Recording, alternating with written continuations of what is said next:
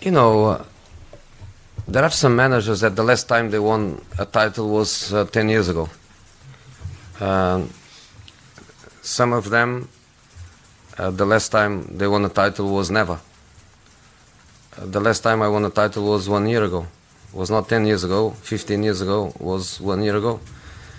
So if I have a lot to prove, imagine the others.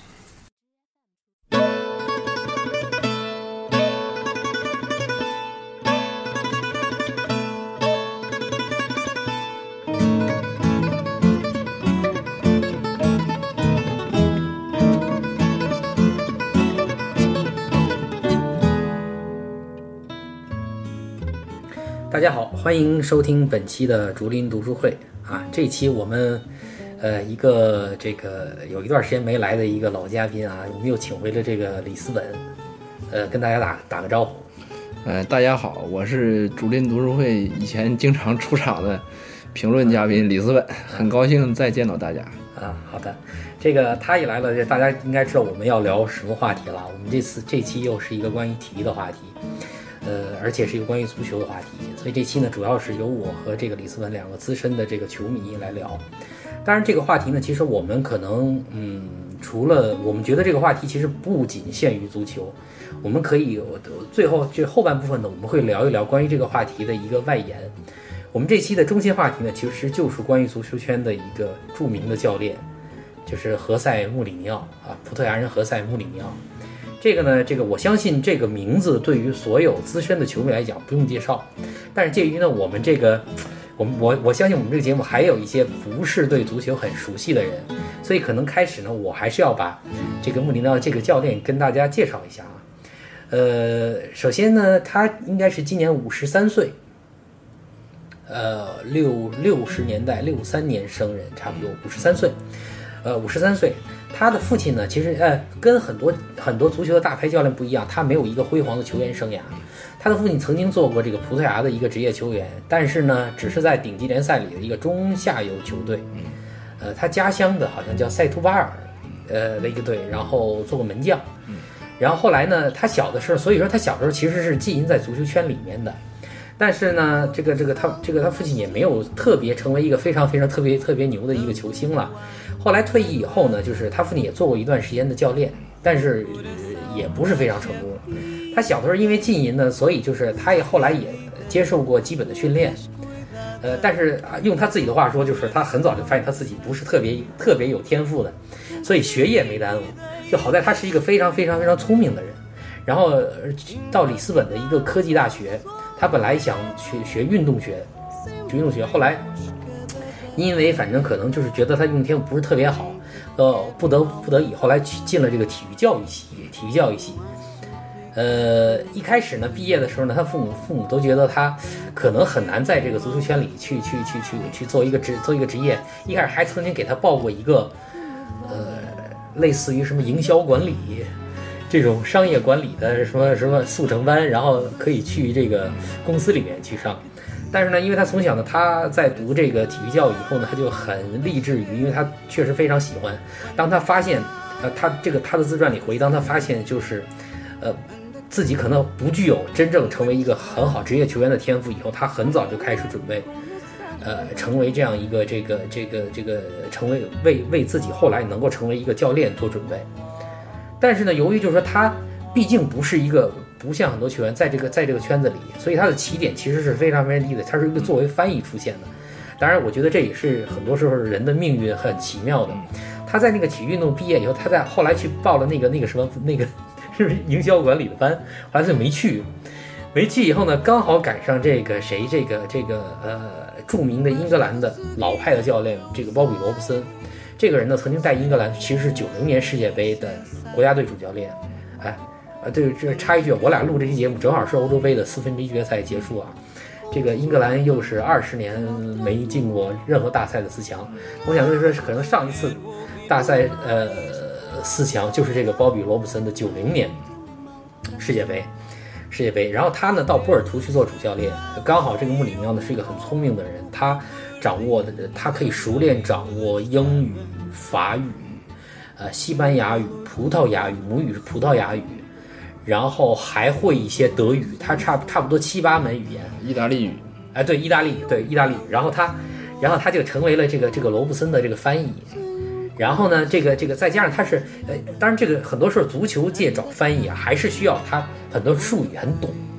呃，并不是一个简单光语言强就可以啊，就他毕竟他从小还算是一个半世家子弟，然后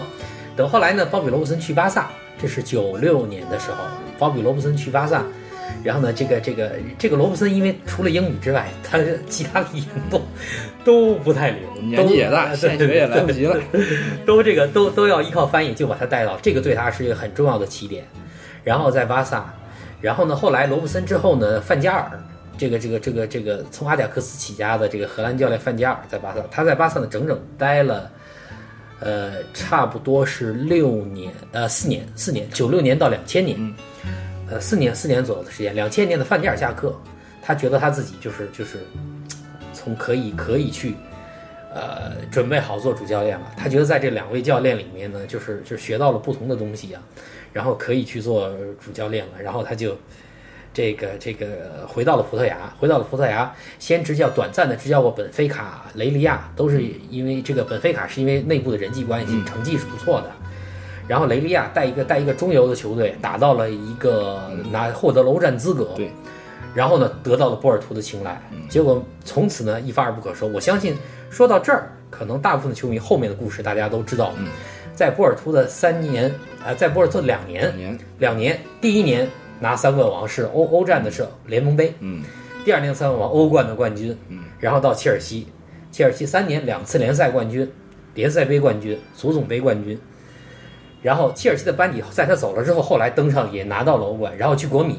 国米的第二年拿到了三冠王，蝉第一年蝉联意甲冠军，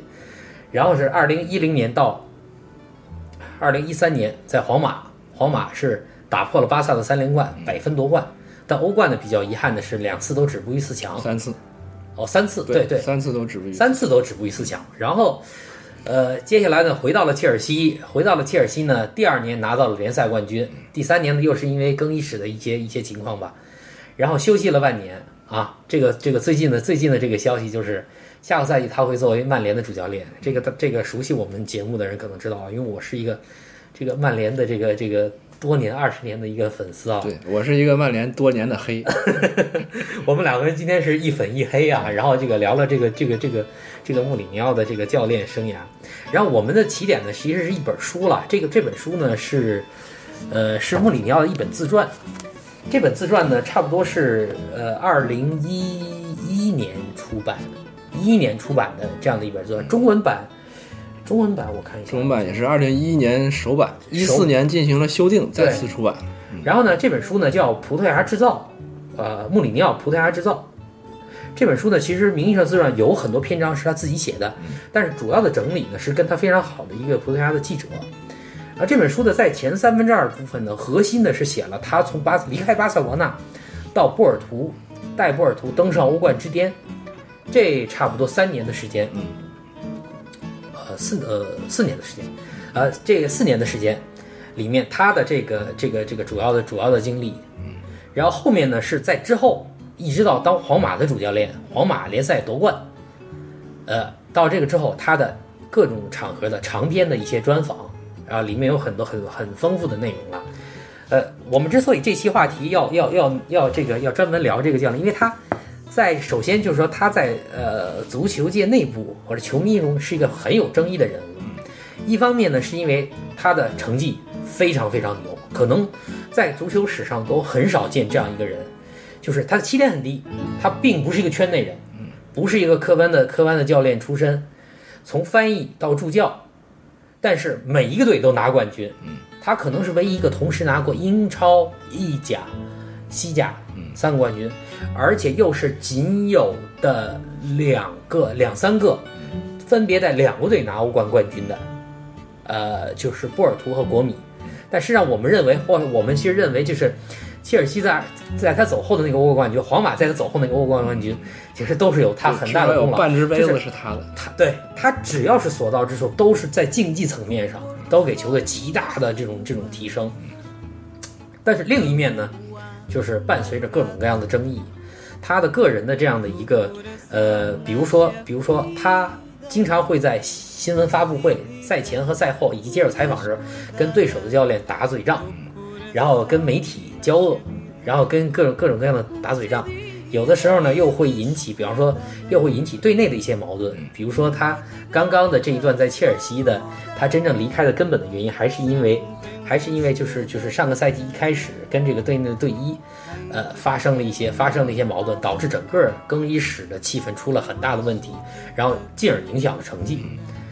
然后这个这个同时呢，又性格呢，就是他在他在媒体面前展现出来的是一个非常非常乖张和狂傲型，有很多的经典语录。然后零四年从波尔图到切尔西的时候，他曾经说过，就是说我是 special one，特殊的一个。为什么呢？因为我是一个我是拿带顶着欧冠冠军来的。然后等到后来在国米拿完冠军以后，他说是 only one，唯一的一个。然后第二次回到切尔西，他说的 happy one。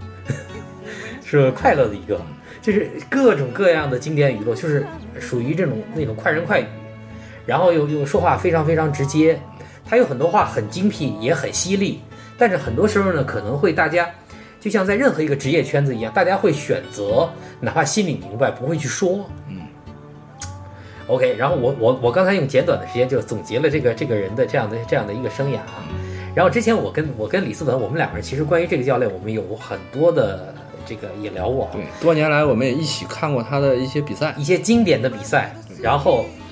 呃，我我个人其实是因为因为很有意思的就是他在切尔西的第一个阶段，第一个切尔西阶段就是零四年到零七年这一段中间，我差不多零四年到零六年，呃，就是就是他从他到切尔西的呃前两个赛季，我是在英国，那个时候那个时候在留学。所以对他跟英国媒体的这些互动，他曾到切尔西很关注，因为我是一个曼联的球迷。虽然那两年他的切尔西压的曼联是喘不过气来啊，但是，但是他的球队赛场表现出的那种竞技能力，以及他整个的这种那种那种气场和人格，就是属于属于这个这个比较让我特别折服的一个。那个时候，那个时候我记得英国的很多的那个机场，机场的大幅广告。就是他的大照片，因为当时英国的很多商家觉得这个人太有爆点，是，然后找他代言了很多很多东西。American Express 就是那个那个美国运通卡的那个信用卡上。对。当时我记得，我记得我离开英国的那那个那个离开英国最后，在在爱丁堡机场有一个他的大幅照片，拿着一个 American Express，然后穿着那个黑色风衣，非常非常酷的一个这样的一个人。所以，所以我对他的这个这个印象一直是非常好。所以我也非常，虽然就是说我知道他的有很多很多。呃，那些为人争议和诟病的地方啊，但我是非常佩服这个人的。然后比较有意思的是，李思稳跟我的观点其实一直是有很大分歧的啊，这个让他自己来说说。呃，今天也很荣幸能跟陈思，呃，跟 Alex 一起聊一下他拥护的球队的新教练。也是作为这个多年好友和共同看球的球迷，我能感觉到他支持的球队终于迎来一位他欣赏的教练时候这种喜悦的心情。而对我来说呢，其实看球这么多年，呃，我对穆里尼奥这个人啊，主观上，呃，并不是太喜欢。这个也跟，呃，大体上他过去在媒体上和足球比赛中表现出来的那种形象有关系。主要还是因为他有争议。我想所有的球迷应该都不会否认这一点。但是争议这个东西本身，它也是体育竞技当当中的一个非常大的魅力，也是人的故事当中的一个非常大的魅力。呃，我个人呢，其实我欣赏的教练也挺多。我对穆里尼奥呢，谈不上主观上的欣赏，但是我觉得这个人对任何球迷来说，他客观上你都是不能回避的。他有多重身份，首先他是一个成绩非常突出的教练员，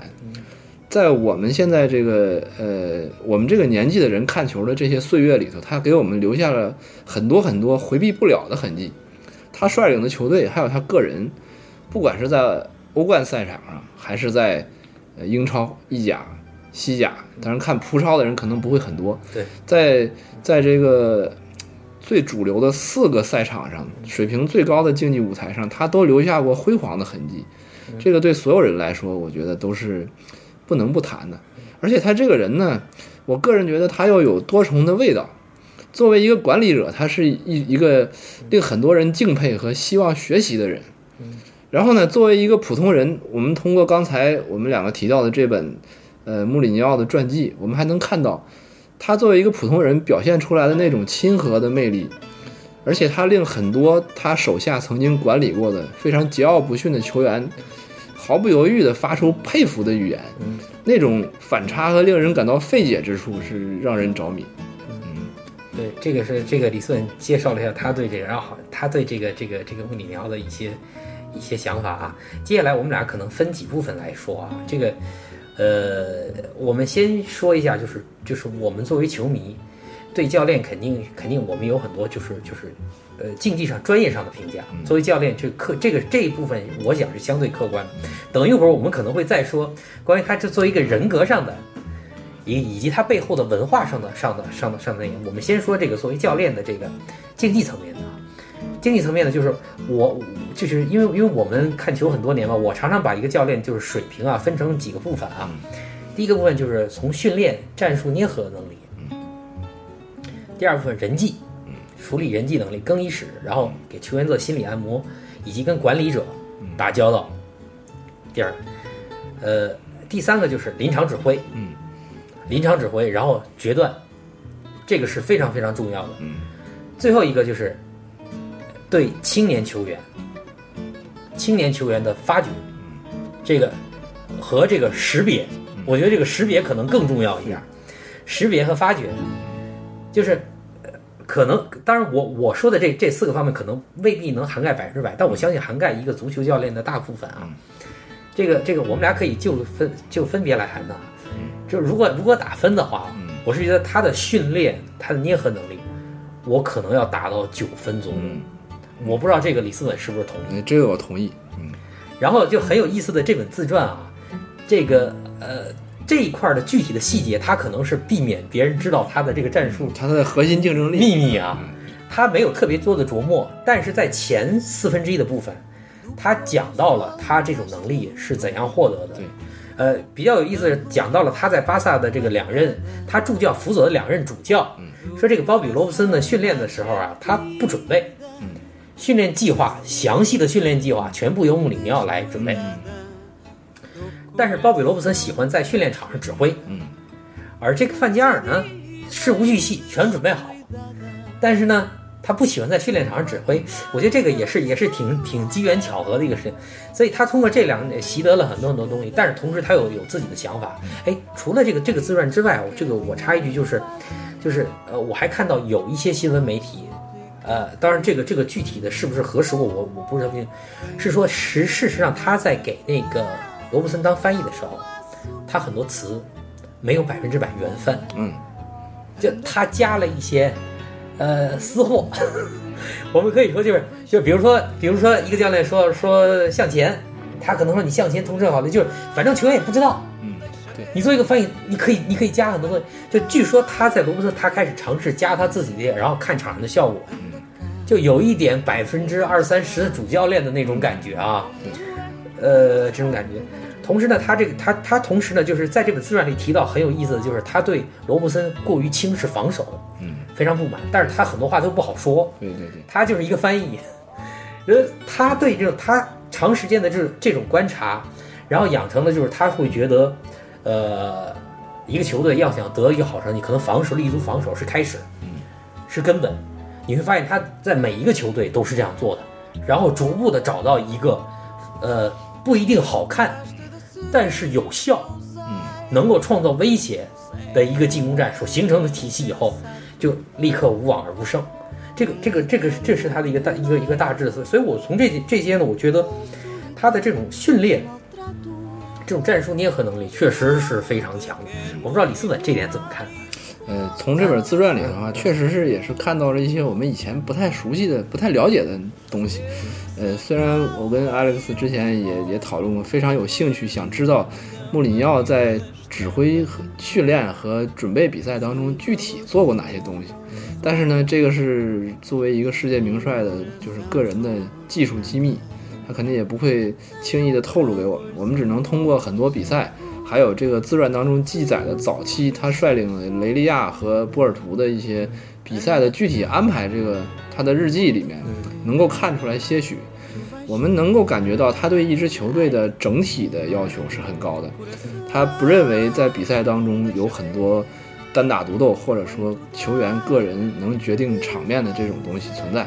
他认为一支球队的体系，呃，防守、中场的拦截、对球权的取得，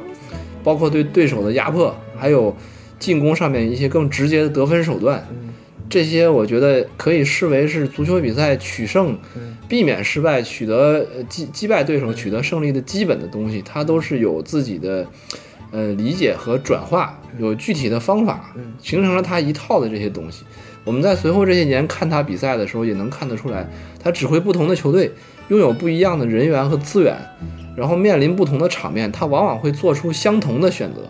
这些东西就印证了我们对他的一些做法的推测。对，这个相同的选择，我想说就是未必是战术打法上的相嗯同，但是你会发现的那个那个风格化的痕迹，他做出这个决策的依据，嗯，还有一些，风格化的风格化的痕迹是很明显没错的。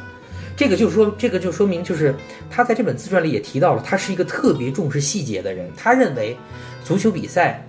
这个训练的准备，一个球队的一个球队的成功，它可以拆分成无数个细节。嗯，啊，这个插一个有意思的地方，有有有有有意思的一个小花絮啊，就是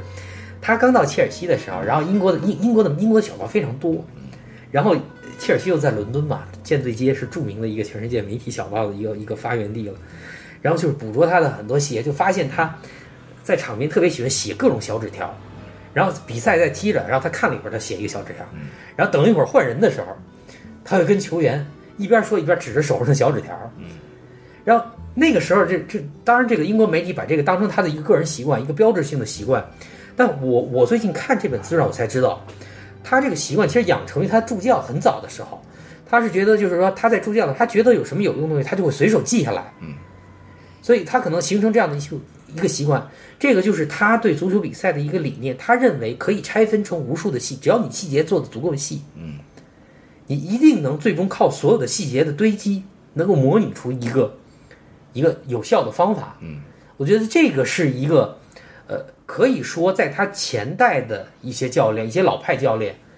呃，他跟前代老派教练的一个挺大的一个不同。刚才我们俩也聊过，很多老派教练就是他给球员规定一个大方向。你比如说我们刚才提到那个范加尔，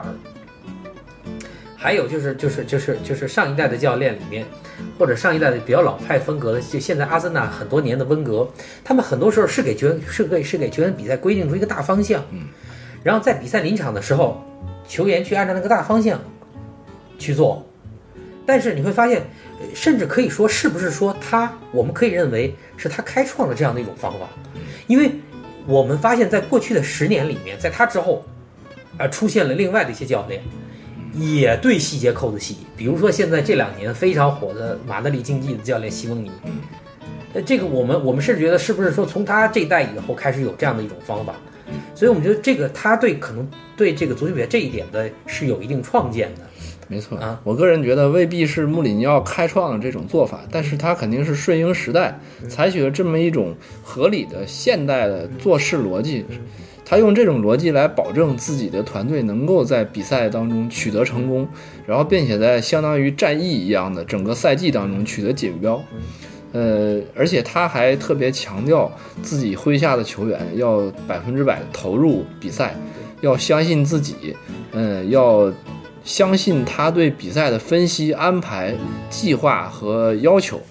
呃，他会对那些在场上就是走神儿和没有执行他战术要求的球员，直率的进行对对批评，呃，甚至这个用一些攻击性的语言去刺激他的斗志。嗯，然后我们还可以看到，呃，穆里尼奥在自传当中也很有意思，他经常会写到说自己在一些大赛的时候，球员们在更衣室里面进行呃这个装备检查和准备，做身体的热身等等。他会提早，甚至整个球场里面作为第一个人踏进球场，嗯，坐在那儿像闲着没事儿一样。对，但是实际上，他这样的这个行为的背后，是他已经在日常的准备和训练当中，把所有的工作他自认为已经做到了极限。对的，同时，他认为我的部下们，包括他的管理团队、教练们，呃和这个工作人员还有球员，都能执行他赛前计划的一切的话，那么我们没有必要在赛前再搞得紧张兮兮的。对的，成竹在胸。对，也用不着我教练再做任何添油加醋的事情，他只是只需要等着胜利。嗯，对的。而且就是他说他他这个自传里提到就挺有意思的，就是他喜欢，呃，在球员开始准备的时候，他他一个人在在，而且那个时候观众还没进场，在一个很安静的球场里面，他好像沉浸在他是非常非常就是享受自己自己作为一个教练的这样的一个比赛的一刻，他会沉浸在好像就是感受一下整个球场的这样的一个一个气氛，也是让自己心安静。因为他他会说，他比赛里面他不断的要观察做决定，观察做决定，然后以准备准备比赛开始以后的那种那种极大的信息量，观察场上做做出这样的决定。刚才我说到那个拆分细节啊，就是他有一个是挺引入到足球圈里的一个东西，就是就是模拟软件，训练模拟软件。就是有一期呢，我们在聊职业体育的时候，就是就是我聊过，足球呢统计数据一直做的比较粗糙，一直到九十年代末，呃二就是新千年初，二十一世纪初，有一个欧洲的公司，英国公司叫 Opta，这个公司开始做各种模拟软件，对对场上做统计。然后这个公司也出了一个，出了第一个足球史上第一个类似于帮助足帮助足球教练的 ERP，嗯，呃，软件，就是帮助足球教练规划训练。这一点就是就是我我在呃零五年的时候，英国的媒体对他专访的时候就发现他好他好他似乎是比较早的把这个引入到英超里，之前有没有用过不知道，就是他接替拉涅利到切尔西，零四年的时候，他这这第一场第一堂训练课拿出这个，A，球员就很很震惊，因为当时切尔西队内的几包括几个大牌老将，这个这个这个核心球员，像兰帕德他们也都没见过，呃，这样的一个东西，这个也反映出他细节上的一种一种精确性。没错。我想现在的比赛其实越来越复杂，然后也是瞬息万变的，甚至在呃，就是像陈呃 Alex 刚才说的这些技术应用的之后，这么多年以后，很多的队伍和教练都应用起来这种技术以后，大家都更知根知底的情况下，你就处在一个更不能落后的状态下。对，嗯，对，是是这样。所以就说我们这个，呃，我们觉得我们觉得他这个训练上的这个确实是非常非常强的。然后接下来我们说这个第二个方面啊，第二方面，呃，是讲的人际关系啊，就是因为我们我们觉得其实足球教练其实是一个管理者，他跟很多人是个管理，他是而且是一个团队管理者。呃，这个团队就对上，对上可能是俱乐部的这这个老板、总经理，对下就手下的球员，还有助理教练，然后什么什么体能训练师。这点我觉得这个人是挺有意思的啊，因为我们会看到，就是他是他是一个非常善于呃捏合团队，在这个人际管理上，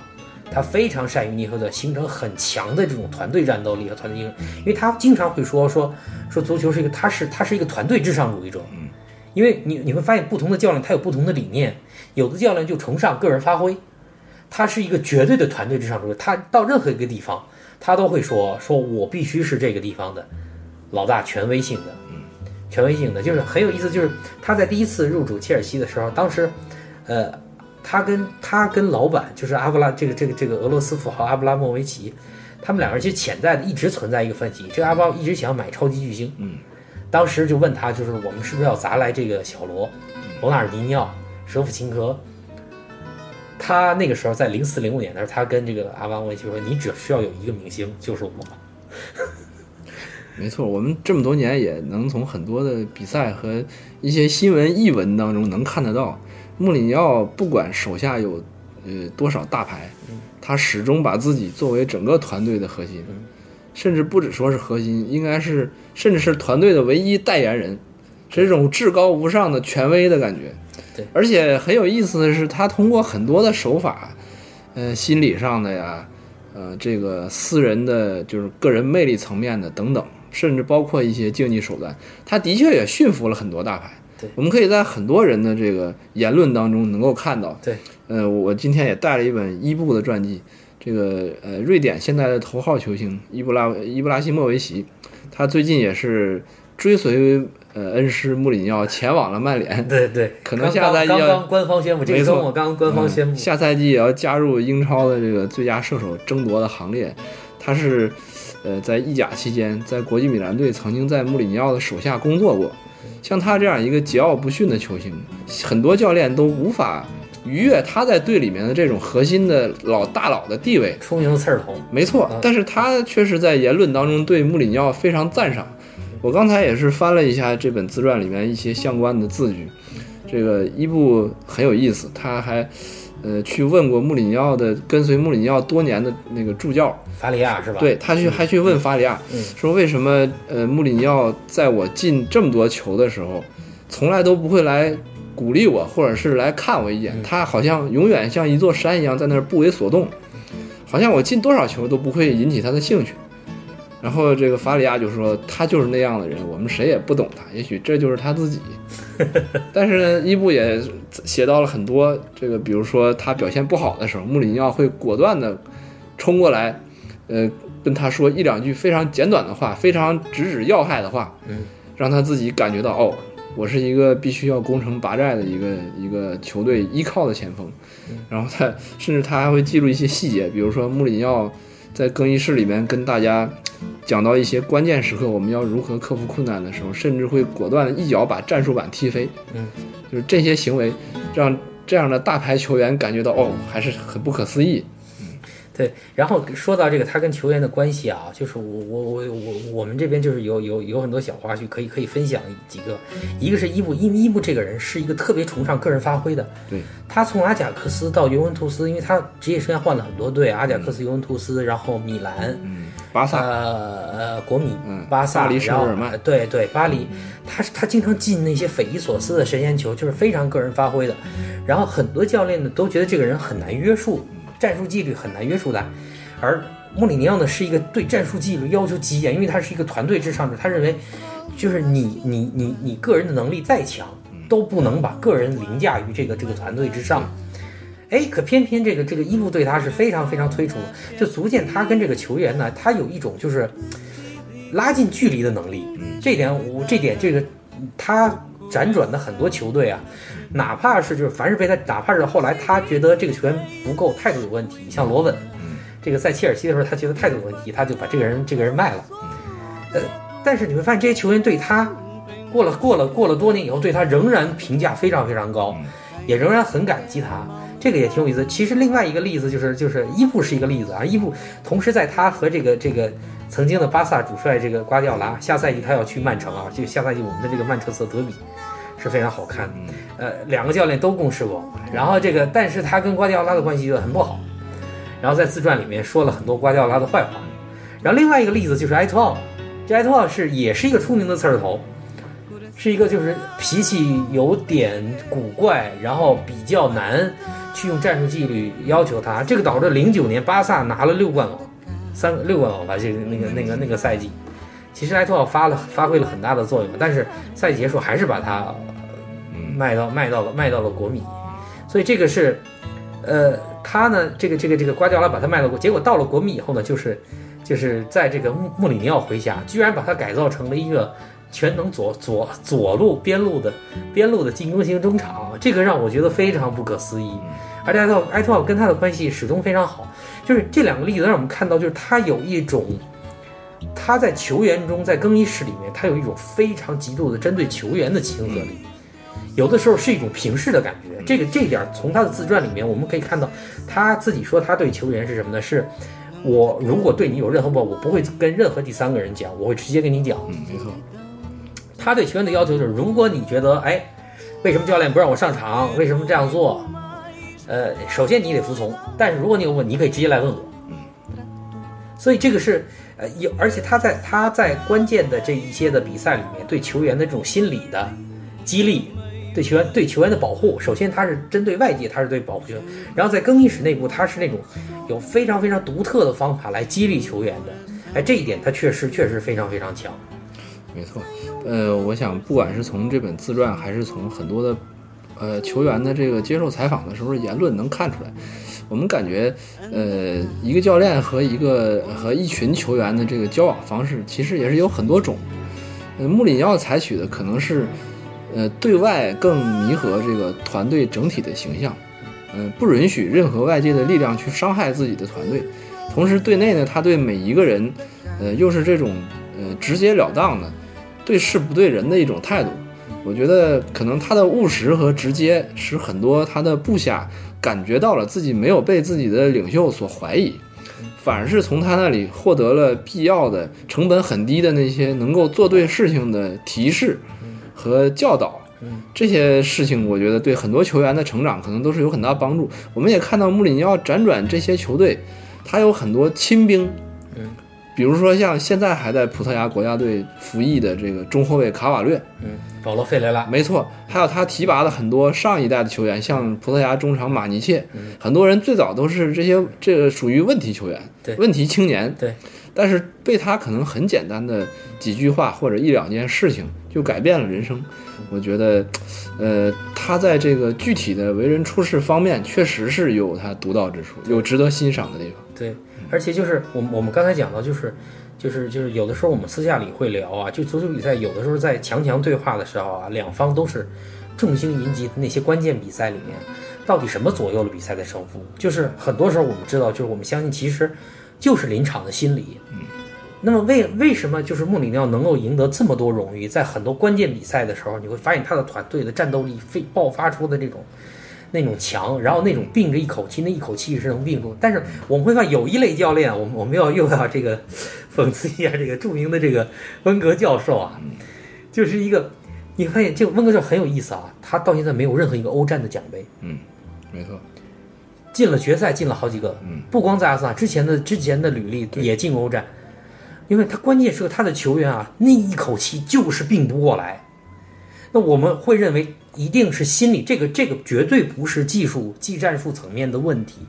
那一定就是球员的心。那为什么球员的心理就是他肯定是没有办法给予球员一种心理上的一种激励，特别有效的激励和按摩。这里就是这这里就说到就是作为一个管理者的风格了。其实我们会说管理者永远有两种风格啊，这个这个这个穆里尼奥这种是一种，他就是跟球员是一个平视的感觉。虽然他对外说说说这个整个队内权威也也也是需要听他的，但是第一直接，你有什么问题你也可以直接来找我。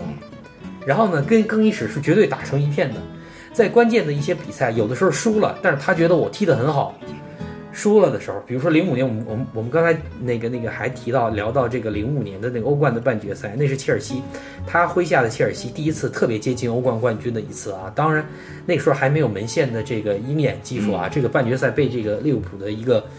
没过线的球，嗯，哎给淘汰掉。淘汰掉了赛后的，呃，赛后当时的那个后卫加拉，然后很多很多切尔西人，包括德罗巴都躺在场上都很很沮丧。他冲进场内，然后。然后把球员招呼起来，然后向球迷致意啊，告诉球员说：“我们高昂着头。”就在赛后的这就就这种就这种细节会让球员整个的这种团队，他日后在关键比赛的里面的整个的那种体团队凝聚力是非常非常强的。所以这个，但是呢，我们刚才提到像温格和或以及说瓜迪奥拉是另外一种，就是他那种是带有一种现代性的疏离感。嗯。那种疏离感，哎，这一点说到穆里尼奥，他是个挺老派的人。这这一点，他的跟球员的关系，跟这个在这个更衣室对球员那种掌控和激励，跟福格森其其实蛮像的。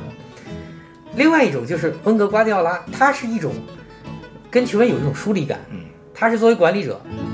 但是呢，他觉得我始终跟你有距离感，我只是告诉你，我引领这个，我告诉你怎么样去做。所以这个就导致有的时候球员其实是一种，就特别是特别是特别是球员，他很多时候。呃，我们我我们讲，他是那种在场上需要需要这个这个，呃，需要这个肾上腺素来激励的，嗯，就我们俗称打鸡血，肾上腺素，呃，来特别需要这个来激励的。那像瓜迪奥拉和这个温格呢，就这种现代性的现代性疏离式的这种这种管理法，有时候有时候就起不到像穆里尼奥、福克森那种，就给球员一下就就就就是整个那个团队的气氛就上来了。所以这个这个是体育竞技体育比赛的这个这个管理者团队的这个带领者一个很重要的很重要的一个素质。没错，我觉得这种风格差异啊，怎么说呢？它可能也是源自很深的原因。然后，其实，在当代社会来看，我觉得作为管理者的这个风格，也的确有这两种分野。我觉得除了管理者个人的性格以外，也跟他所处的环境和当时这个时代的风潮都有关系。穆里尼奥能够成为这么一种跟自己的部下们，呃，就是站在一起这个贴身奋斗的人，我觉得呃，可能还跟他很多方面的这个原因有关系。呃，我想，呃，可可能从对这个自传里面呢，还记录了一个不是太重要的细节，呃，好像是他呃穆里尼奥已经去切尔西执教之后，呃，有消息或者是有球员跟他联系，有说到这个在他之后接掌波尔图帅印的是德尔内里，这个没记错的话，应该是个意大利教练。对的，对的，他说德尔内里，呃，执掌波尔图之后，球员们对他起初意见很大，可能是因为他们不适应新教练的做法。穆里尼奥自己说道，说他我猜想，可能是因为我们两个我们不同的教练做事的风格很大，差别很大差别。很大，对，对球员来说，他有一个适应的过程，在这个适应的过程里面，我个人觉得可能就有很多人际层面的做法，才这这些这些具体的做法处理好，可能才能让呃人去做事的这个方法层面得到顺利的启动。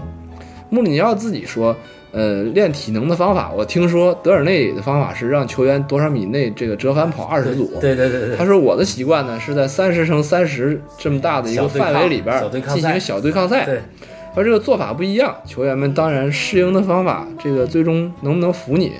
能不能很快的心理上服从你的指挥也是不一样。我想可能很多这种细节层面的东西，彼此之间的配合，形成了那个球员与与教练之间这种工作的环境。嗯。嗯。对我我我们刚才聊了，我觉得这个这个从人际的这个这种这种交往，跟球员的这种这种，我们可能我可能会给他打到七到八分七分的，但是接下来我们又说到他这种性格的另外一面了啊，就是就是这个在人际关系上，这个就是他最近两次的执教生涯，一个是在皇马，一个是在切尔西，出了很大的，在最后一个赛季都出现了更衣室内部的巨大的问题。一旦他这种风格，一旦俱乐部不能把他视树为一个绝对的核心的话，就会有问题。对，就会很容易导致更衣室内部的严重的内耗。这个在皇马估计是因为，因为皇马这个队一直大牌非常多，然后俱乐部总是以这个以这个大牌儿照顾好大牌为为这个为这个第一要务，所以这个他在皇马的最后一个赛季就是跟 C 罗、跟卡西这种这种，一个是超级巨星，一个是皇马算是算是队长的旗帜性人物，呃，有点挑战他的权威，而这个俱乐部又没有挺他。如果这个时候俱乐部挺他了，可能这个风波会过去。但是俱乐部没有挺他，一旦他没有百分之百拿到这个俱乐部，就是说你在这个球队的绝对的掌控力的话，他这种风格就有很大的问题了。呃，而且我觉得他缺，他也缺少一些就是柔性，就弹性，因为他是一个非常性个性非常非常鲜明，所以肯定也就会缺少一些弹性。对，如果你要对自己的这种自信，我想是很多人都不仅达不到，而且无法想象的那种程度，以至于很多时候我们从他的一些做法上会觉得他刚愎自用，甚至无法接近。甚至很多人不喜欢他，就是因为这个人看起来实在太招人烦。我在就是之前这些年，其实也很很讨厌他这一点，特别是作为一个西甲球迷，呃，有些朋友肯定知道我是瓦伦西亚的死忠。呃，我们我们球队跟呃瓦那跟那个穆里尼奥治下的皇马也打过很多场，并且我们一般都不会给他们好果子吃。这个不管穆里尼奥率领的皇马当时有多强的这个突击能力，我们也没有善待过他们。但是穆里尼奥在这些年里头对瓦伦西亚教练和球员的攻击也是相当不少。然后呢，呃，他在 他在这个呃竞技之外的攻击甚至都不少。当然也都是媒体言论嘛。作为这个呃英超和西甲的这个媒体环境，我们大家大致也都知道，也不是什么太，也不是那种太清新的领域，也是经常有乌烟瘴气的。当然，其实穆里尼奥在皇马时期闹出的很多事情，的确后来被西班牙媒体和球迷视为是一种闹剧，甚至说是觉得，呃，回忆起来是很恶性的一些事情。我们甚至有时候觉得，呃，他搞出的那种像心理战一样的东西，事实上毁坏了一些就是联赛里头正常的那种竞争的秩序和和风气。呃，我们也非常不支持他在皇马后期跟这个卡西利亚斯之间的矛盾。当然，皇马这个俱乐部的确也是奇葩，在这种争夺上能挺卡西，抛弃自己的主教练，对对对，之后呢，也能抛弃自己的功勋队长，把他扔到葡萄牙去。对，呃我们也简直是无法想象，为什么会这个短短的几年之内啊，这个人际关系就这么难相处啊？呃，这个这个我们就说到一个很重要的部分啊，其实他的人际关系可能有两面，一个是跟球员，我们其实高度评价了他的这种管理风格，然后呢，跟俱乐部的管理者，他是要求必须要是要绝对的挺他。实际上他两次出走切尔西都跟和阿布的分歧有关，当然第二次更多的是呃这个导火索其实是跟队医的。呃，跟队医的第一次呢，核心的就是其实第一次导火索是关于舍甫琴科，就是阿布最终在他在他切尔西的最后一个赛季还是执意的，嗯，给他买来了舍甫琴科，但是呢他又不愿意用，对，然后他又不得不为了舍甫琴科变双前锋，呃而抛弃之前切尔西打得很熟的那个四三三的那个双边锋，双边锋的战术，这一下导致最终他的这个裂痕后来逐步的扩大。然后他在他需要后卫后中后卫特里伤的时候，阿布又没给他买中后卫。没错，呃，这个这个就是就是很多时候，他的他的个人的这种跟的跟这种管理层，他要求对对自己管理层对自己的一种绝对的信任，然后就是那种用人不疑疑人不用的那种那种那种要求。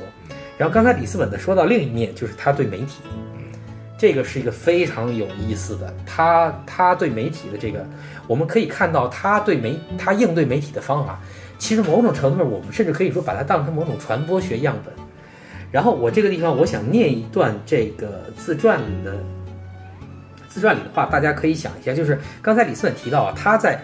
赛前和赛后的很多应对媒体，经常会跟对方的球员、教练打一些嘴仗，有的时候甚至是跟呃比赛的这个管理机构，比如说什么足总啊什么的，经常会打一些嘴仗，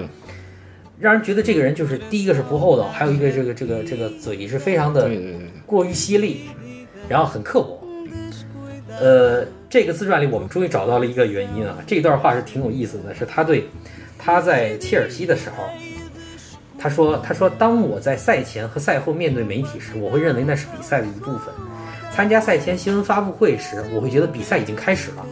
参加赛后新闻发布会时，我则会觉得比赛还未结束，或者说尽管比赛结束，下一场比赛已经打响了。因此，我去新闻发布会不是为了去成为媒体想让我成为的那种人，或是去说大家期待我说的话。哎，看了这段话，我就恍然大悟，就是他实际上把这种嘴仗认为是比赛的一部分，而且从这个自传里看到，他私下里面实际上并不是一个非常乖张的人，他私下甚至是一个有点内向的人。呃，这个这个通过他这个自传里，他很多身边的一些一些人也能看出来，他是一个甚至内向，而且极其重视家庭。他的业余生活，当然他的很大很大的精力都都都会放在他的这个教练生涯上。他的业余生活绝大多数都是陪伴家庭，绝对是一个模范丈夫、好男人的那种、那对种那种父亲，那种形象。嗯，就跟我们看到的作为教练的这一面，他展示给公众的，形成了很大的反差。这里面就是说到他对一个整个足球文化的一个理解，他认为这个是比赛的一部分。嗯，让我如果能通过媒体的方法来心理战，对对手形成了心理压力，然后呃对裁判也是施加了某种压力，来这个来这个影响他。哎，我可以获得可能有利我的结果。他认为这个是一个呃比赛的一部分，所以我不知道这我不知道李斯本对这个怎么看。其实这一点哈、就是我在自传里面，呃，这个穆里尼奥自传里面看到这段话以后呢，其实根本上呢，呃，对我至于他以前这个印象有所改观。嗯、我觉得，呃，因为他这个表态呢，其实跟他自己之前的很多做法是相符的。我相信这个话是肺腑之言。呃，他这个教练，嗯，首先他对球员他这个之间的关系，他就把这个心理控制、心理按摩视为一种技术。嗯，他对媒体呢，多年来又坚持这一套，我们有理由相信他把这个，嗯，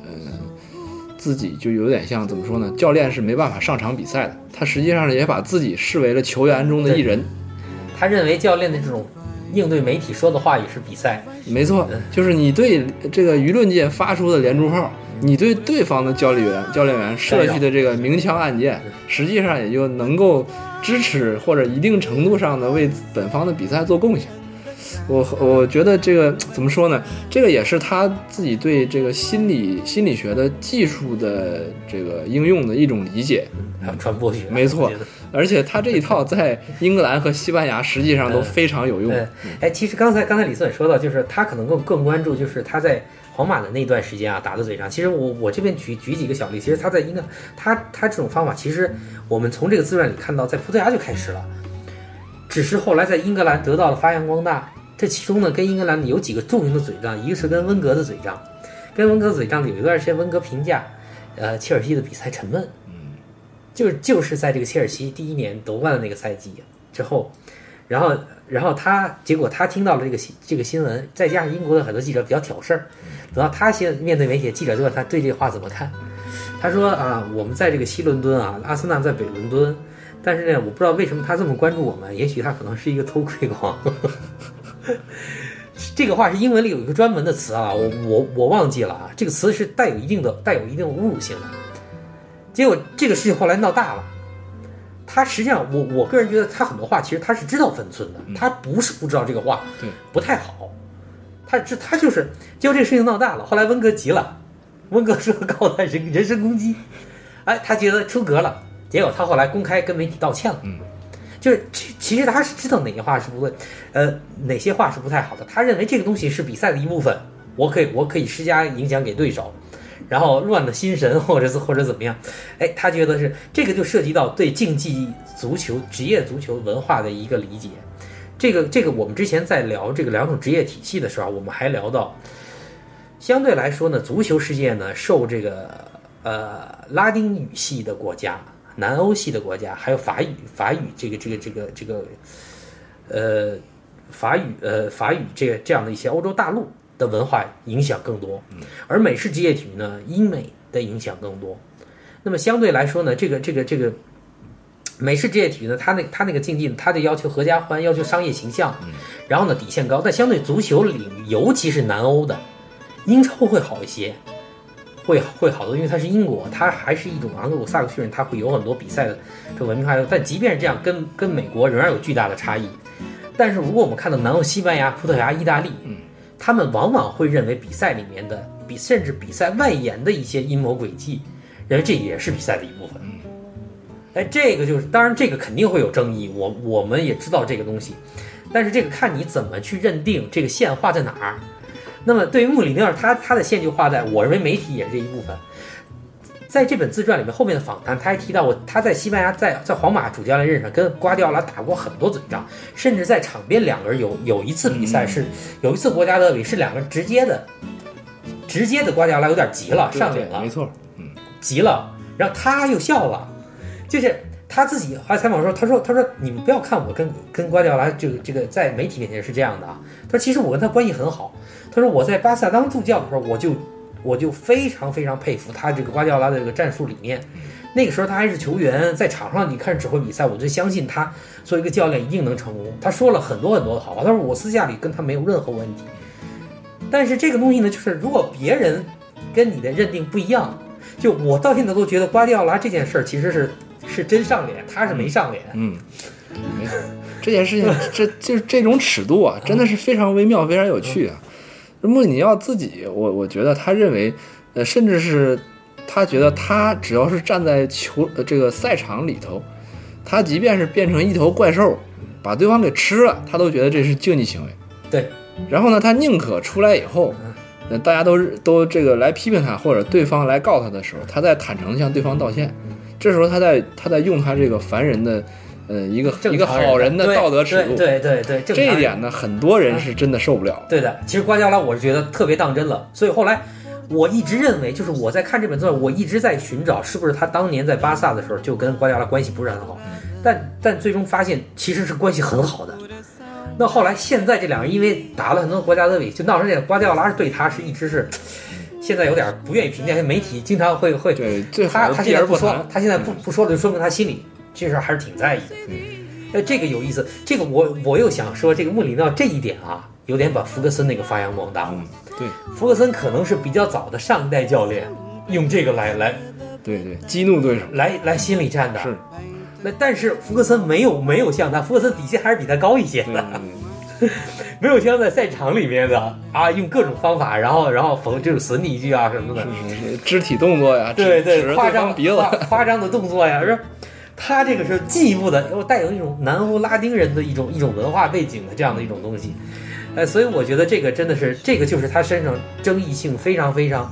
非常大的这一面，这也是就是说很多像像像像像曼联，就关于他入主曼联教练，其实也讨讨论了很多年。实际上，福格森在退休之前就非常希望中，我们得到的消息就是非常希望能够能够邀请他。但是无奈呢，就是现在我们能够大致了解，就是说最终他在最后一年之所以没有被曼联作为作为福格森的第一人选的这个这个继任者，呃，根源是在于这个这个很多董事认为他的这种行为会影响俱乐部形象，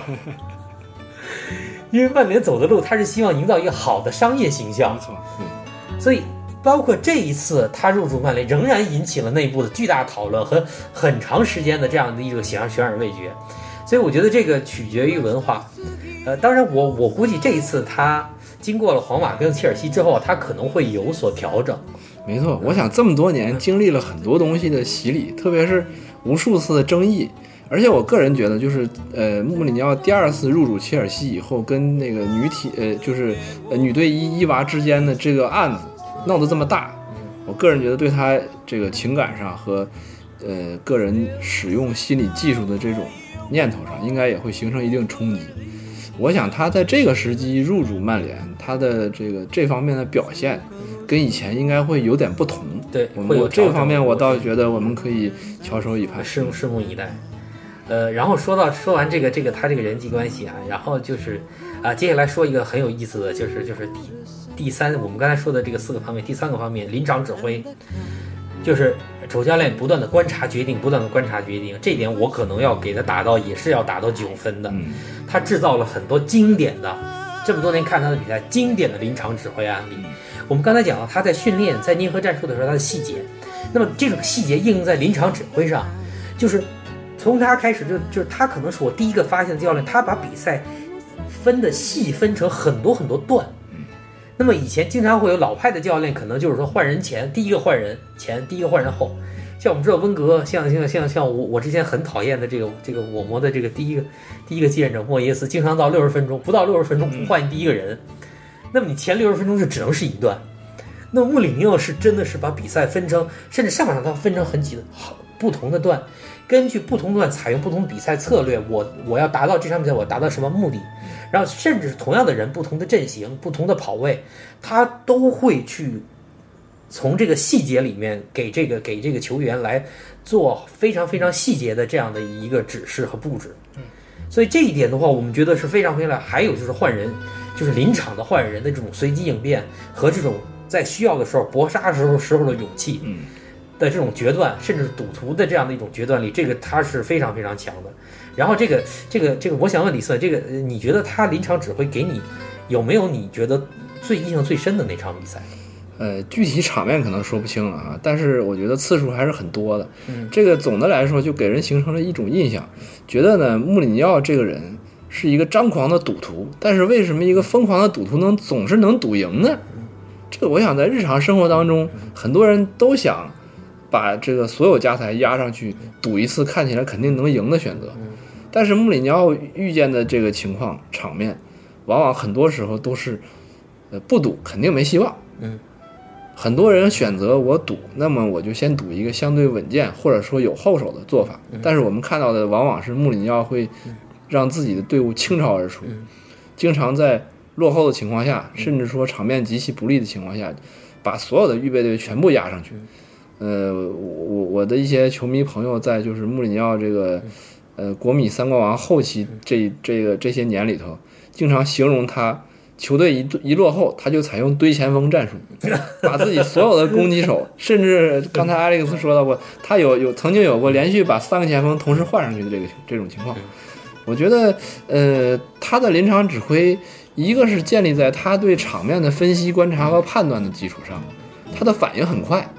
在这本自传里头，他也记录了，呃，他在这个呃率领波尔图打欧欧呃欧洲联盟杯半决赛对拉齐奥的时候，对对他被罚上看台次回合，对，这个很有意思。他首回合因为是这个本队四比一领先的时候吧，对，啊四比一，他嗯。他亲自去这个在场边干预了对方的呃那个边路球员阿根廷国脚卡斯特罗曼发接发界界外球，因为那个时候是是对方的一个反击，对对方他的后卫一个没回来的，没错，对。对方如果把这球掷出来，就是、就是三打二，这个完全很有可能丢球。丢球以后，造成他的队伍可能在次回合就比较被动，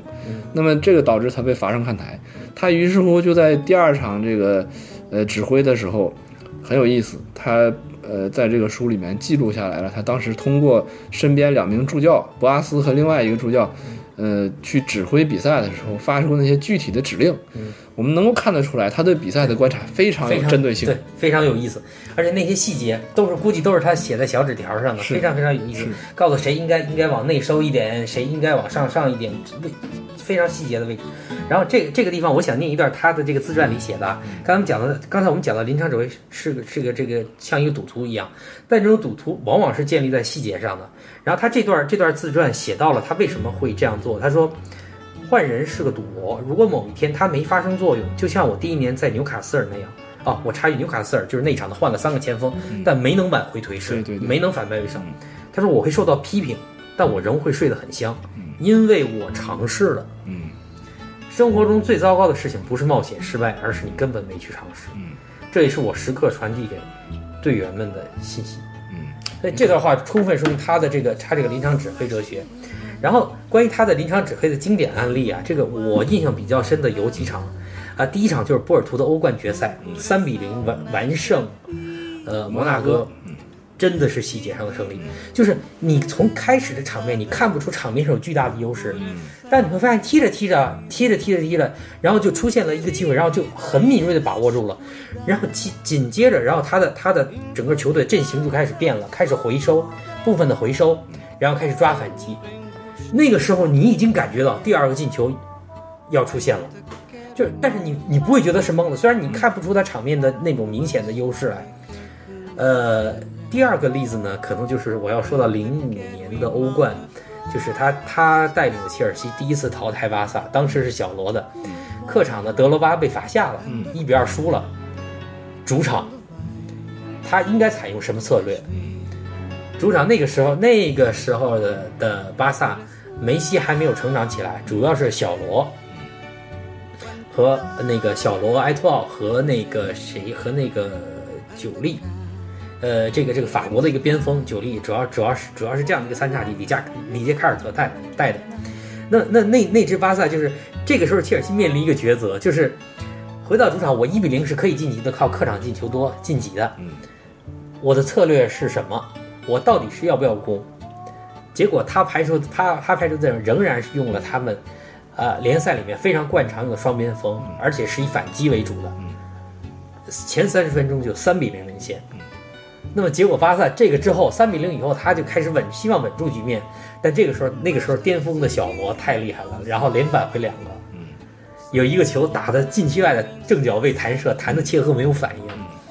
二比三。那么这个比分保到最后，巴萨会以客场进球多晋级。这个时候立刻又换人，切尔西整个这个比赛啊，就是我我我当时我当时看直播，后来我又看了一遍那个录像。切尔西整场比赛分成了至少三到四个段来采用了完全不同的策略，有的是通过换人完成的，有的是没有通过换人完成。所以我是觉得这一点是非常非常非常强的。就是老派的很多很多教练可能就是说比赛可能最多两段，上下半场有时候以第一个换人为标志，对，有时候是以进第一个球为标志。他真的是非常非常精细的这样的一个细节。但是这个刚才我们还聊到就是，呃。现在在他之后有很多教练，现在好像这是一个趋势了。我们发现这个现在马德里竞技的西蒙尼，呃，也也是这样，非常非常细节。他的球队在比赛里面，尤其是欧冠的淘汰赛里面，非在在在在不同的时段采用的策略，而且这个不同时段采用策略，如果整个球队的默契没有达到一定程度，很可能把自己变乱了。没错，因为球队足球是一个十一个人，他不是一个像篮球一样的五个人。但是要求你这个不同策略就是十一个人步调绝对得一致，有一两个人整个这策略就就就就乱就乱掉了。对，那这个要求的整个团队的默契度是非常非常高的。我们看到像像现在这个这个这个马德里竞技这个这个西蒙尼带的这个带的这个马竞，真的是在比赛里面可以非常顺的这样的一个切换。所以可能这些年我们认为可能是未来的一个临场指挥的一个趋势。没错，其实从穆里尼奥的工作方式里面。我们能看到这套做事逻辑依靠的是什么？嗯，一个教练他能够果断的做出一些选择，依赖的是他手下的球员组成的这个团队有很强的执行力，也对各种各样复杂的场面有所准备。大家不会害怕一些情况的出现，在一些呃特别奇怪的这个调整，甚至是出乎意料的搏杀的阶段，大家也没什么好顾虑的。那我觉得穆里尼奥在日常当中，我们通过很多的报道细节，他的自述和他自传里面的话，能够感觉得到，即便是在训练和日常的准备里面，他就向球员灌输这种，呃，我们在执行上上要做到百分之百，关键的时刻我们要像男人一样能战斗，能拼得出去。在他的球队里面，他也会有一些他倚仗的那些关键时刻能够以一敌二，甚至敌多，甚至还有一些人他们可以。用得上百分之一百五十的力气，对，他可以把这些人的这这些弹性都规划到他的指挥里面去。对，我当然我可能说不上很多印象特别清楚的场面，但是我觉得就是我比较熟悉的，像他在打西甲的这些年头里头，他指挥的他指挥的皇马，嗯，双杀巴萨那个赛季，没错，他指挥的皇马在很多的比赛当中，呃，反击、突击，然后有些时候要防守、要拦截、要控制。其实他做的这些切换都是倚仗在他手下这些非常怎么说呢，类型齐全的球员，然后大家对他有一种支持和信赖。对，而且这个说说到你刚才说的这个类型齐全，我发现他有一个用人，他有一他他喜欢用，尤其在中后场，他喜欢用能打多个位置的人。没错，他认为这个东西有助于他在他在比赛的不同时段精确分段，然后采用不同的策略。对他非常喜欢这样的多面手。所以这个这个也是他挺有意思的一个。所以说到这个临场指挥，他可能我我认为他可能也是引领了某一种风格，有一种新的风格。而且现在我们会看到，看到有更多的后来者在，呃，也在也在顺应这样的一个趋势和潮流。然后刚才说完这个这个临场指挥啊，最后一个我们说说这个青青年球员啊，这个我是觉得是他作为教练里面相对弱的一个班，嗯，就是。他在发，他在看清，他在，尤其是他，他在影响俱乐部转会的时候，他看走眼的概率是不低的。嗯，这点我们可以看到，他在各个各个这个这个时段里面，呃的一些人，这一点的眼光，我他就是比不上温格的。还有一个就是他，因为他在在他看起来呢，就是球队的这个胜利最重要，他往往会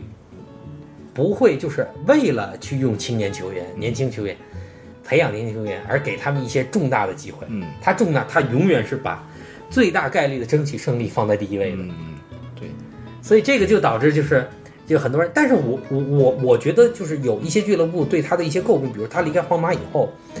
包括这次这次我们曼联选帅的时候，其中这个这个这有一些俱乐部的这董事就是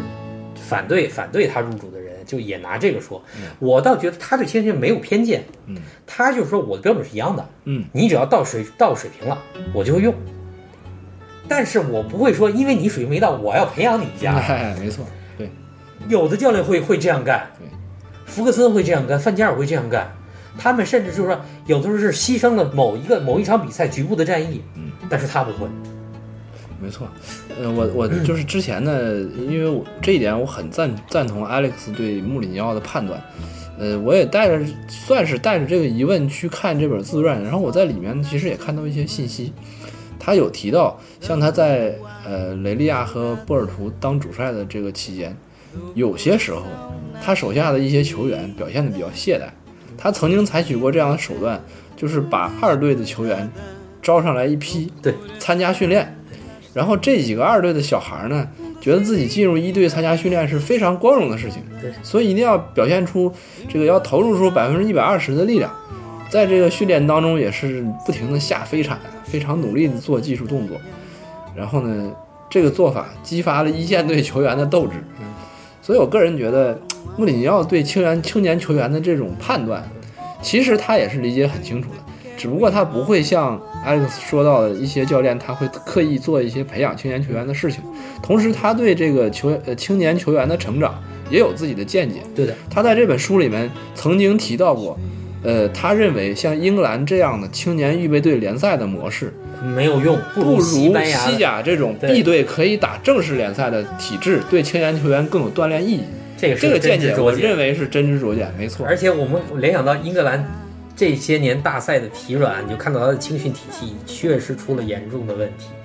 所以他很多很多看得非常非常准哦。这个这个说起说起这个来了，这个呃要说说他他对青少年有的地方他是真的有非常非常非常厉害的这样的一个见解。然后我这边呢想想摘抄一段这个他的他的这个自传里面有一段他会讲到英格兰的这个年轻球员的问题啊。总的来说，就是我们必须对我们的足球进行思考，不能只凭本性踢球。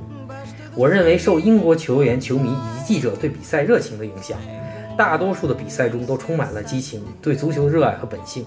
但在比赛中，你还要学会思考。这段话它是在什么背景？他讲到一这个有一个英格兰记者问：英格兰足球跟欧洲大陆的足球、跟西葡，呃，足球有什么不同？他就说到这个。那这一点是我认为多年英格兰青训里面的特别大的问题，就导致就就球员比赛里也很拼，但是但是往往就是不会变节奏，总是以一个节奏去踢，嗯，然后这样真到了国际大赛上，就就应变能力很差，然后呃对，缺少你无法形成战斗力，对只有对空有其勇。对啊对对对对对，我觉得这个这个他他的观点就是，但是他就是就是就是，如果我们刚才说的，他不会去说说说为了为了培养年轻球员，甚至甚至像像像有的教练那样，他可能宁愿牺牲局部战役。从风格上来讲，他肯定不是一个经营型的教练，对的，他肯定是一个怎么说胜利型教练，或者说成绩型教练。但是我觉得他嗯不能说他没有温格那样的那种，就是呃提拔和培养年轻球员，使其成为值钱的球他也有。这个能力，他有这个能力，也有这种思维。对他还曾经，我记得他对雷利亚的那个主席说过，我们这种小俱乐部，你运营的模式应该就是把一些球员打出来，然后卖出去换钱。对所以他这一套他是完全懂的。我觉得他在带皇马的时候很有意思，他也提拔过几个小将，瓦朗，瓦内是其一，对，包括现在还在队内这个打万年替补的纳乔，我印象中也是他开始用的。他的确是欣赏这种，呃，能在比赛当中遵从自己指挥指令要求的站好位置的对多面手年轻球员。对对，是是这样。呃，OK，然后我们我们基本上评价了他他的这个这个作为一个主教练的这一面啊，然后最后最后我们想综合评价一下，就是就是呃，我我想跟李斯本聊一个，就是就是你觉得，如果我们过了过了，当然现在还他的他的这个生涯还在继续啊，嗯还没到盖棺论定的时候啊，你觉得他如果我们回看整个这个这个这个职业职业足球历史，他会在这里面处于一个什么位置？呃，我如果个人是讲到历史地位的话，啊，我个人认为，其实穆里尼奥的历史地位现在就可以去描述了。嗯，因为我觉得，呃，带领波尔图这样的球队拿欧冠，嗯，本身就是个奇迹。然后呢，如果一个人光创造了奇迹，他不能频繁的在达到这个高度，那他的能力也就是一个昙花一现的一颗流星。对，但是他随后又带这么多球队拿到了这么多冠军，嗯，在国米又拿到了三冠王，在切尔西也取得了那样的成就，成为令人敬仰的有代表性的人。我个人觉得他已经是这个时代最好的教练员之一。呃，但是我相对谨慎的认为，他在这个年纪和现在这个技术发展的潮流时代下，还有这种环境，可能他没有更多的机会去更进一步。另外，我觉得有一点可能对他的历史地位的评价也是很重要，但是现在无法做出论断的，就是他可能有志于将来去带葡萄牙国家队，但现在他还没有着手。他希望拿国际大赛冠军，没错欧洲杯。如果这件事情能够有一个结果，那我觉得他地地位可以进一步的去确认。但是其实他在这个自传里面也提到，他不太喜欢当国家队主帅，他不喜欢那种工作方式。因为时间短，没错，他不喜欢一年十几场比赛十一场比赛。对对对对，这个这个这一点这一点，好多俱乐部大家干长俱乐部教练都不愿意干。然后关于历史地位，就是我我挺同意李思伟说的一个，就是呃首先咱们就是说历史地位，历史地位，我觉得可能分两个层面谈，一个层面就是就荣誉，嗯，就胜利，这个竞技体育是绕不开的。我觉得这个历史地位它已经很高了，而且基本上可以可以论定，它是绝对一线的。历史上带两个队拿欧冠的人，个位数，个位数，对，个位数没。错。英超、意甲、西甲三个联赛冠军都拿过的教练，好像他是第一个。哦，安切洛蒂拿过，呃，安切洛蒂拿过意甲、英超，呃，西甲没拿过，西甲好像也没拿过，没拿过嗯对。没拿过。对，也是在那之后，安切洛还没有在那之后还没有安切洛蒂的欧冠锦标可能比他多，对欧冠锦标才比他多，他有两个安切洛蒂可能应该应该比他多。对，，还要多。但是但是这个已经是到一个顶级荣誉了。因为福克森可能二十多年他拿那么多冠军，但是他拿的冠军球密度来说的话，完全是不亚于福克森的，这是一个这是一个层面，这个我相信这个这个这个他的他的这种地位是会很高的。但另一个层面呢，就像我们刚才我们刚才私下里也谈到，就是就战术上的突破，对足球战术史上的贡献，我认为他可能他他可能很难有一个很大的突破了。为什么？就是他实际上强调的是一个为了胜利，不同的比赛采用不同的策略，然后抠细节。像与这个与这个瓜与这个巴萨的这这这种理念，这个从克鲁伊夫到瓜迪奥拉，呃，以及后来这两年这两年崇尚这种崇尚这种叫叫我们就叫有的人叫乱跑流的克洛普，嗯，呃，这些人他是自己有一套对战术理念的，他认为呃有有一些，然后自己去实践，嗯，那实践就有受有用，这个东西是风险很高的，但是穆里尼奥因为他是把胜利看的就是就是重要重要于其他，所以尽管他这两年呢也在考虑转尝试转这个传控，从这个快速的这种快速突击转这个传控，但是我们至少到现在看来困难很大，对于他来说，而且现在看来觉得呃成功不是很容易，所以从这一点上就是说从战术史上的地位，他我想他应该肯定比不上瓜迪奥拉，而且我对我补充一点，我个人觉得呢，瓜迪奥拉在呃不是这个穆里尼奥在他带过的这些球队里面呢，他有一个习惯，他还是有一个样板去打的。他还是说，我认为我需要一个强力中锋，我需要两名好的中后卫，我需要这个呃两名强劲的拦截呃扫荡能力强的后腰。他其实不管带什么队，他不会最优先先去考虑这个队是一个什么样的风格和地位，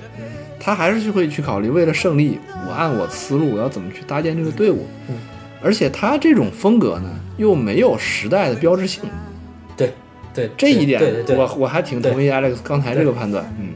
所以这一点就是说，就是说他可能没有。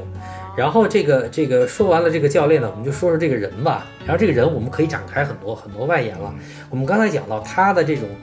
呃，首先说他成长的文化背景，这本自传里的其实他长在一个葡萄牙的一个小地方塞图巴尔。然后我们刚才其实已经提到了，就是拉丁系的拉丁文化下面，呃，我觉得跟中国这点儿有有点类似，就是崇尚一些阴谋诡计。嗯，就我不知道，因为因为因为因为因为李斯文，你从你的 ID 我们就知道，你一直你一直是一个南欧文化爱好者。嗯，这个这这这这这点你想有什么想聊的吗？这个呃，我我还不能判断说是这个人种或者是国度的这个文化特性使穆里尼奥成为这样的人啊。我个人觉得有可能呢，呃，当然我像我们之前的沟通里面，我们也讨论到穆里尼奥的出身可能对他的风格影响是最大的。对，对他是一个渴望成功，希望从一个边缘化的身份位置上得到认同的人。然后呢，他要通过很多这个怎么说呢？我们就呃，我们可以说是平民式的努力方式，去实现了成功。嗯，呃，那这样的人，他肯定不能说，呃，我有什么值得依赖的这个祖传的资本，或者有爹可以拼，他一定不是能够这样去生存的人。对，因此他必然成为一个喜欢搏杀、喜欢赌博、喜欢这个呃说一些大话、喜欢嗯耸人听闻，嗯，用各种各样能够直逼这个胜利局面的对方法对去做事。然后觉得完全可以理解。把这个竞技体育，这个这个刚才就是就是就是从这个从这个穆里尼奥书上，我们我们可以想到一个，就是好像每一个职业群体里面，其实其实我们我们现代社会里面虽然有很多分工啊，但你会发现每一个职业群体里面都会都是一个类似于裙带关系，都会存在类似裙带关系。当然，这个裙带关系是必不可少的，因为因为往往是人们会选择人们自己了解的和自己信任的群体和人。那么往往就是每一个圈子，你都会发现，比方说某某一个人出身于某一个世家，任何一个行业啊，都会有这样的世家。某一个世家，那么他耳濡目染的这个这个，他很容易，他这个世家有很多资源，呃，就是可以给他去尝试，可以给他去成长，他的成长环境也会比较宽松。那么对于其他非这个圈子里的人想挤进，这是非常非常困难的。那么我们看到穆里尼奥呢，其实有点类似这样的一个情况。虽然他的父亲是这个球员，但是不能算很成功。然后呢，他自己作为球员呢，始终是一个圈外人。呃，打过半职业的比赛，但是很很早退役了。其实也也不能，那我我我甚至觉得，其实，呃，总是说他的职业球员生涯不成功，我甚至觉得他那个生涯很可能很难说是真正的职业球员。对，他始终都没放下读书，他始终没放下读书，后来还进了大学。也就是说，他其实是个圈外的人，但是只是因为他觉得非常喜欢，他希望能够从事，那么就不断的、不断的去。当然，我觉得这这个这个这个这个命运也蛮眷顾他，给他了很多的机会，让他一步一步的。但是对他这样的起点的人，最终就是一个，就是你不能失败，尤其是初期，没错，在你赢得声名之前，你没有失败的机会。那么，我我当我们考虑这一点，就会发现刚才我们分析的很多面跟这一点有关系。刚才我们讲到，他可能战术上，他可能更多的考虑输赢，细节上更多的考虑输赢，然后再跟人际关系，再跟媒体的嘴仗、对手教练的嘴仗里面，他认为这是比赛的延伸，然后只要对这个这个胜利有有有有用的话，他都可能会去采用。那么正是因为他这样的出身，在初期他是不能输的。而刚才我们讲到有一些教练，比如说他有一个成功的球员生涯，像克鲁伊夫、里杰卡尔德、瓜迪奥拉，他们各自有很辉煌。那么他们本身是圈内的人，那么他们可以带有说，哎，你前提你是可以失败的。那么这个时候有更多的宽松的空间，让他们去尝试一些不同的打法，可能追求一些战术上的更理想的状态。那么对他这种情况下，真的就是一个。呃，我我们甚至可以说，他这个起点和他这个路径塑造了今天他的这样的一个一个性格和和这样的一个状态，和和他对职业足球的这样的一个理解。没错，我觉得吧，就是这么多年呢，很多人把穆里尼奥当做一个人物去聊，其实他很重要的一个标签就是他曾经是一个翻译，从翻译到名帅，这个话呢，其实内涵非常有趣。嗯就是我觉得现代人们在就是这个管理学的呃视角内，或者说在团队的这个嗯观察他的层次里面，大家都会谈到一个专业与业余的问题，或者说是呃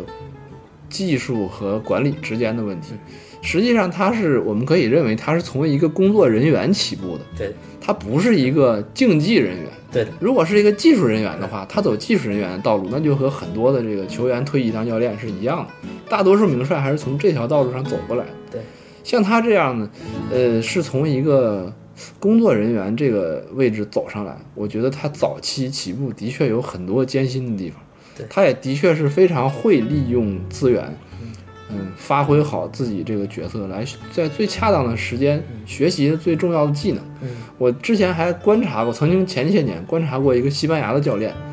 呃，叫里略。里略现在也是在西甲和在这个拉丁世界里面比较红的一个教练。现在哪个位？呃，我最近这两年我不知道他在哪里，好像是墨西哥还是哪里。呃，里略影响了很多人包括不是他是西班牙人，啊，包括瓜迪奥拉。呃，里略起步比穆里尼奥还要早，而且他也很不顺利。但是他有一点不同，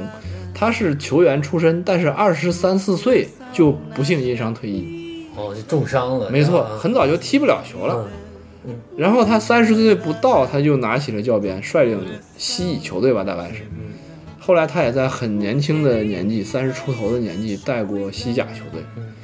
呃，我们都知道，嗯，球员踢到三十二三岁才被人称为老将，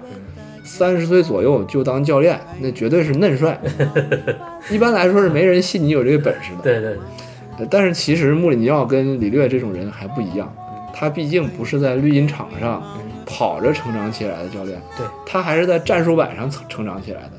这个很容易被被圈里的人所排斥。没错，这个就是后来他他作为皇马主教练跟巴萨打那个嘴仗，所以巴萨的媒体也也后来也挺也挺也挺也挺这个刻薄，不地道。嗯经常就讽刺他说你们这翻译，然后后来他就跟媒体说说这个你们你们瞧不上翻译，你这个完全是翻译是一个多么受人敬重的职业。翻译是一个多么受人尊敬的职业，你们简直是瞧不上翻译，你们你们这个加泰媒体简直是侮辱翻译。然后这个这个这个他他他个他自己对这个是很敏感，也有一点这个情节，所以他后来跟巴塞罗那，包括整个加拿大的媒体都关系非常糟糕，嗯，就是就是结下梁子也是因为这个。对，所以我我是觉得，我是觉得这种出身可能会导致，然后我们可以想到，我们很多职业圈子其实都会有这样，都会有穆里尼奥这样的人。其实我是觉得他是他这个从个人身上的一个魅力啊，他可能给很多默默无闻、不在这个圈子里的人塑造了一个很难，就是很难去模仿，但是又又给你一个很大理想的这样的一个样板。就相信我们可以读到很多故事，一个孩子这个一个人想当导演，但是他一开始他可能只能从场工开始干起甚，至从这个订盒饭开始。对，从进物，然后他，但是这样的人很多可能一辈子都没有这样的机会，对最终有一天这个理想可能就没有了，就就泯灭了。但是他的出现，其实这这一点就是我我为什么很长时间比较粉他的原因，就是我是觉得我们这个世界没有找到一种除了人除了人这种主观性很强的因素和这种裙带关系很强的因素之外，虽然我们不能说它不对或不好，我们其实这个世界没有找到一种更加客观和高效能够评估人的禀赋的。嗯，虽然咱们咱们从他的成功开始，虽然他有很多机缘，但必须承认他的禀赋，作为足球教练的是确实非常好的，嗯，是非常超群的。但是因为他没有这个，没有这不属于圈内人，所以他要付出圈内比比圈内人多得多的艰辛，才能够走到这一步。那他给很多我们可能有很多圈子，有的有的圈子，有的人想当导演，有人想当歌手，有人想当音乐人。一开始可能我不是这个圈里的人，我家人也没有人从事文艺文艺工作。有的人说是我我想当记者，有人说我想当律师。可能一开始很多是有一些职业相对来说有一个职业的阶梯，有一个职业的阶梯。但是像文体这种就是更重圈子，嗯，而文体呢又禀赋禀赋占的比例很高，那就导致有很多人苦闷于我自己很有禀赋，但是但是我没有办法这个这个这个这个这个进入这个圈子，而文体这个圈子又很封闭，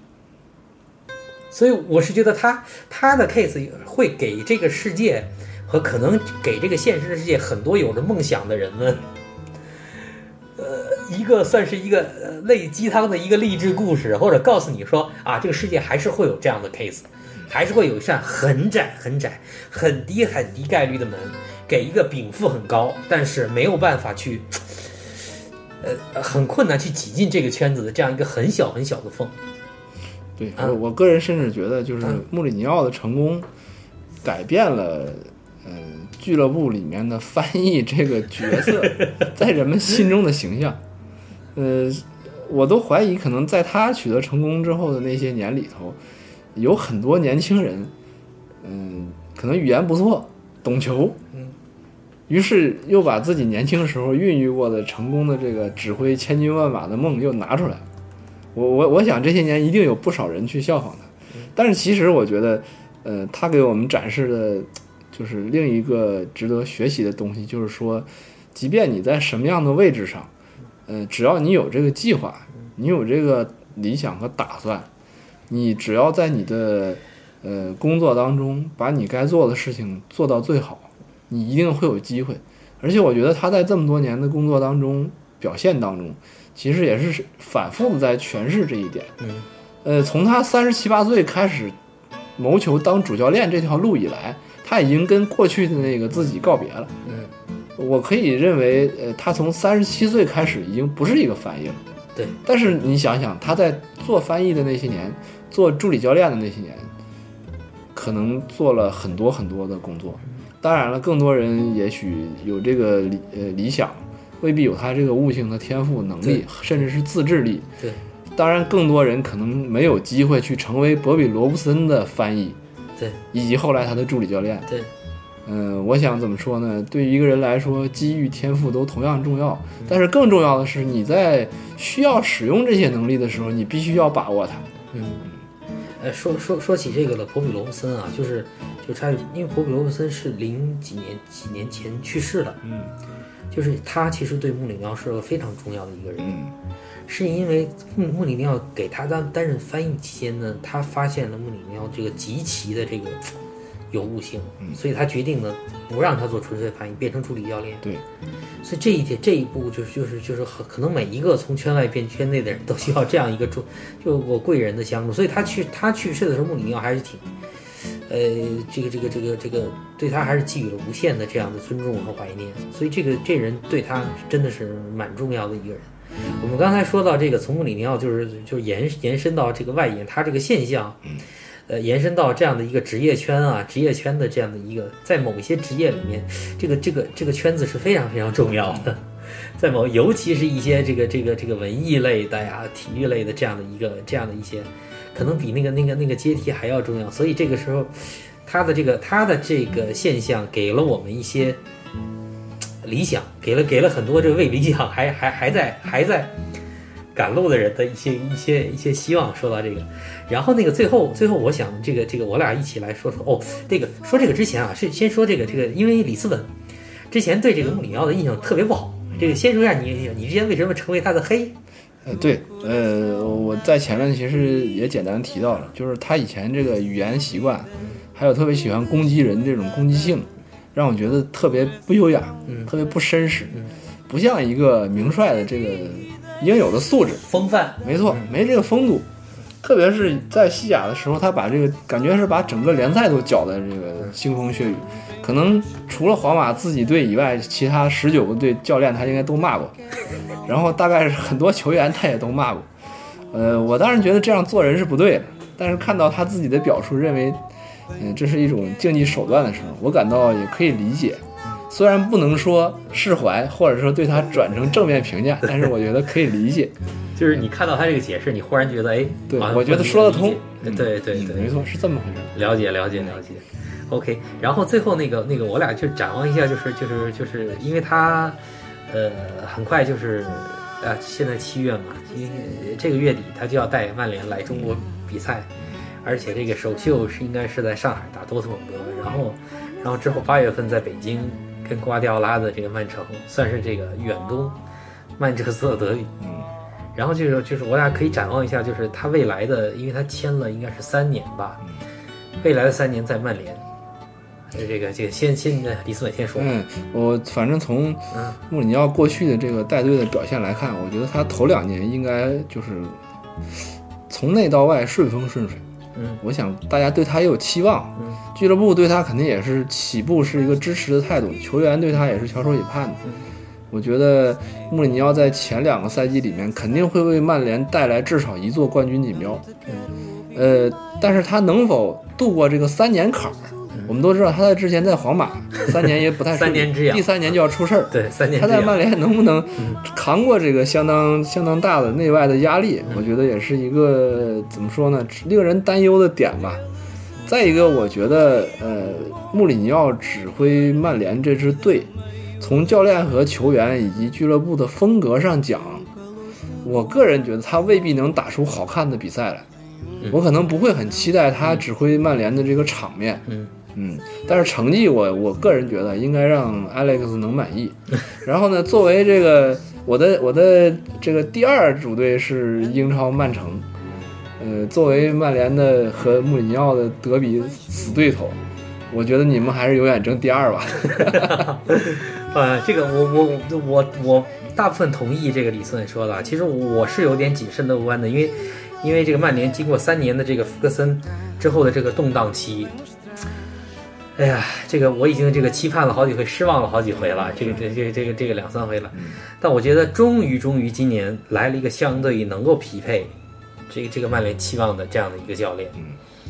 呃，我我对他其实有一点谨慎的乐观，因为现在的成绩其实我觉得不差也差不到哪儿去。啊，对，他一定能反弹，而且以他这这一套形成自己独特的这样我们刚才提到的这个细节的这个这个方法来看的话，他应该可以很快的这个这个这个这个在曼联能够走上一个相对的正轨。嗯，呃，但是呃，我我我跟李子伟有一样的担忧，一个是场面，嗯，一个是在赢了以后，现在这个情况就是就是就是我们像曼联绝对不会有人要求的场面，但是两年如果这两年成绩不错，夺回假如说夺回英超冠军了，嗯，那么马上第三年会面临着可能打法要转型。对，其实他自己也意识到这个问题了，但是之前在在两个俱乐部，我们还没看到成功转型的例子，，他个人的难题，所以这个三年之痒仍然存在，而且场面的问题、打法的问题也也仍然存在。